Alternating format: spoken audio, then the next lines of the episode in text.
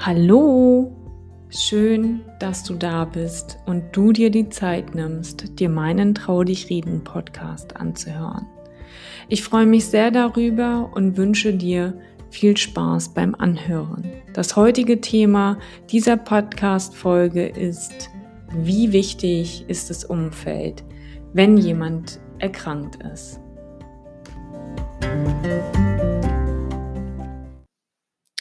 Angenommen, du erfährst, wie in meinem ersten Podcast erzählt, von einer ernsten und möglicherweise lebensbedrohlichen Erkrankung. Dies kann unter Umständen lebensverändernd sein für den Betroffenen, aber auch für dein komplettes Umfeld. Das führt dazu, dass von einer Sekunde auf die nächste das Leben plötzlich eine andere Bedeutung bekommt, stillstehen zu scheint und neu geordnet werden muss. Bis die Diagnose jedoch bei dem Betroffenen im Bewusstsein angekommen ist, kann einige Zeit vergehen. Alles muss sich neu ordnen, da die Krankheit nun ein Bestandteil des Lebens ist. Das braucht Zeit und kann durchaus sehr herausfordernd sein für alle Beteiligten. Bei meinem Opa und auch bei meiner Mutti musste vieles im Leben und damit in ihrem Alltag umorganisiert werden was es zu organisieren gab. Krankenfahrten mussten koordiniert und organisiert werden für Chemotherapie, Bestrahlung oder eben für Routineuntersuchungen ins Klinikum. Arztbesuche mussten terminiert werden. Der Kontakt zur häuslichen Pflege wurde hergestellt, um eben Fragen bezüglich des Pflegebettes oder eines Rollstuhls abzuklären. Essen wurde organisiert, um das Wohlbefinden zu verbessern. Aber auch sich mit diesem Thema der Krankheit zu befassen, gehörte von nun an mit dazu. Auch weitere medizinische Möglichkeiten wurden in Betracht gezogen, wie zum Beispiel ein Heilpraktiker oder das Palliativnetzwerk zu kontaktieren. Was wir häufig jedoch vergessen oder aber auch verdrängen, ist, dass der Betroffene oft anders mit der neuen Situation umgeht als sein Umfeld. Denn meistens leiden Angehörige und Freunde mehr als der Betroffene, der eine Diagnose erhalten hat. Gefühle, die hochkochen, um sich mit der neuen Lebenssituation zu arrangieren, wollen verarbeitet werden und nehmen Raum ein. Das macht meistens jeder auf seine eigene Art und Weise. Es ist mit einer der schwierigsten Aufgaben im Leben, mit dieser Situation konfrontiert zu sein und zu lernen, damit umzugehen. Wie geht es den Angehörigen, die dem Betroffenen nahestehen? Hast du dir darüber schon einmal Gedanken gemacht? Oft herrscht Ratlosigkeit und Hilflosigkeit.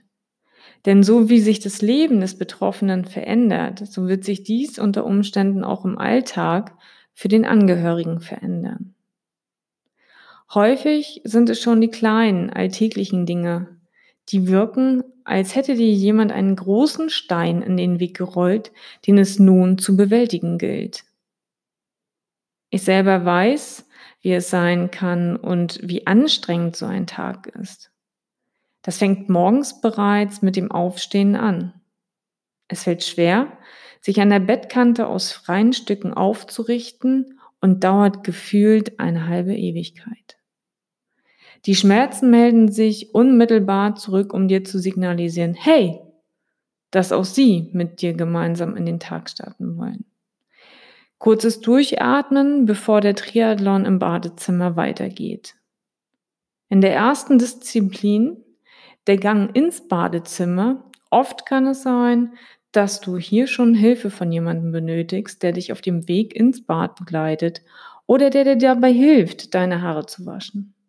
Die zweite Disziplin, das Anziehen. Wer hätte gedacht, dass das eine Herausforderung sein kann? Um es für alle so einfach wie möglich zu handhaben, wird das Beauty-Outfit ganz schnell gegen bequeme Klamotten ausgetauscht. Denn bedenke, du wirst dich häufiger ausruhen müssen, um dich zu erholen und um Kraft zu tanken. Der Körper fordert sich diese Pausen ungefragt ein. Achte hier besonders auf dich. Du musst niemandem gefallen. Nach der ganzen Anziehaktion und gefühlten 30 Minuten später hast du das Gefühl, in den Regen gekommen zu sein, bist fix und fertig und fragst dich, was kann diesen Tag noch wundervoll machen? Die dritte Disziplin, die Ungeduld. Es ist ganz normal, dass man in so einer Situation niemandem zu Last fallen möchte und ärgert sich selbst, steht sich häufig damit im Weg und wundert sich, dass sich die Routine nicht einstellen will. Oft ist es aber erstmal so, dass du drei Schritte zurückgehst, bevor du einen kleinen Schritt vorwärts gehen kannst. Übe dich in Geduld und vertraue darauf, dass es wieder Stück für Stück besser wird. Lass zu, dass dir deine Liebsten helfen wollen, denn auch für sie ist es eine neue Situation. Ich weiß, dass dies für einen selbst schwierig ist, auf Hilfe anderer angewiesen zu sein und das zu akzeptieren. Doch am Ende wollen sie nur das Beste für dich und dass es dir gut geht. So wächst ihr gemeinsam ein Stück näher zusammen und für den Angehörigen oder Freund ist es ein Geschenk, dir ein Stück weit unter die Arme greifen zu dürfen. Denn auch für sie ist diese Situation ungewohnt, neu und unter Umständen konfrontierend. Aber warum fällt es uns so schwer zu akzeptieren, dass der andere krank ist? Nun, man möchte es nicht wahrhaben und hofft, dass alles wieder so wird, wie es früher einmal war. Meist sind die Angehörigen und Freunde von der Diagnose ebenso betroffen und haben wenig Raum und Zeit für die eigenen Emotionen sowie für die Verarbeitung der Diagnose. In solch einer Situation funktioniert der Mensch meist nur, um dem Betroffenen zur Seite zu stehen. Die eigenen Bedürfnisse bleiben dabei ungefragt auf der Strecke. Das Leben muss sich neu ordnen, da sich der Zustand des Betroffenen täglich verändern kann. Auch die Beziehung mit dem Partner ändert sich und hängt stark vom Zustand des Betroffenen ab. Die Gesundheit steht immer mehr im Fokus. Was der Angehörige oder Freund dabei oft vergisst, ist sich selbst. In dem Fall von meiner Mutti war es häufig so, dass wir viel Zeit im Klinikum verbracht haben, meist mehrmals am Tag, zu ihr gefahren sind. Man muss dabei bedenken, eine Strecke waren roundabout 50 Kilometer und haben uns dabei mehr oder weniger vergessen. Es strengt an, dies einige Wochen durchzuhalten, immer 110 Prozent zu geben, dabei wenig Schlaf zu bekommen, arbeiten zu gehen und wenig zu essen. Damit ist keinem geholfen, wenn es dir selber nicht gut geht. Aber was kannst du für dich tun? Gönne dir bewusst Pausen. Und ich meine damit, mach diese Pausen wirklich, auch wenn es dir vielleicht am Anfang schwer fällt, dich ähm, aus dem Klinikum zu entfernen oder auch aus dem aus den vier Wänden zu entfernen. Geh spazieren, geh joggen, geh einkaufen, mach etwas für dich, geh Motorrad fahren, genieße die Zeit in der Natur. Achte gut auf dich, ernähre dich am besten so gesund wie möglich und so ausgewogen wie möglich. Ich meine, ballaststoffreich, mit Vitaminen wie Obst und Gemüse, aber denke auch daran, viel Flüssigkeit zu dir zu nehmen. Rede mit jemandem, der dir zuhört, dem du vertraust und dem du oder mit dem du das Ganze teilen kannst, der für dich da ist. Versuche zu schlafen. Ich weiß aus eigener Erfahrung, ist Schlafen in der Nacht meistens schwierig.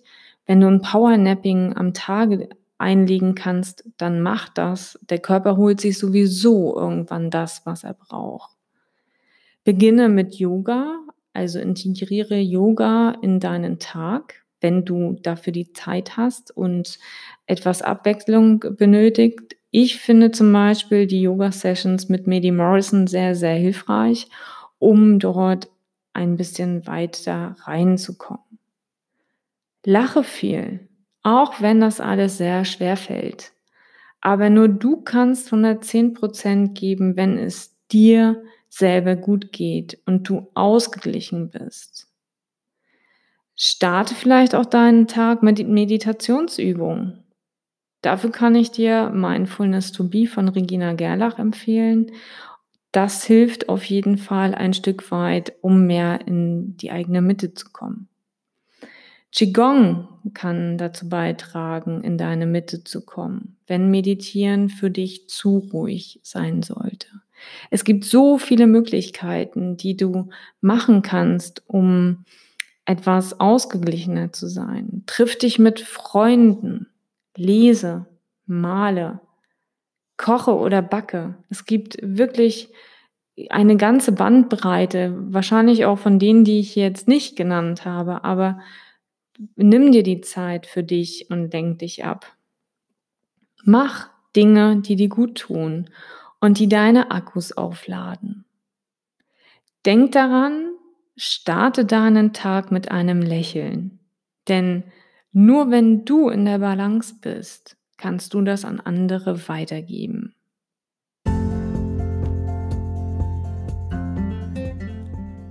In diesem Sinne, meine Lieben, das war mein zweiter Podcast. Habt eine schöne Zeit und bleibt gesund. Eure Caroline.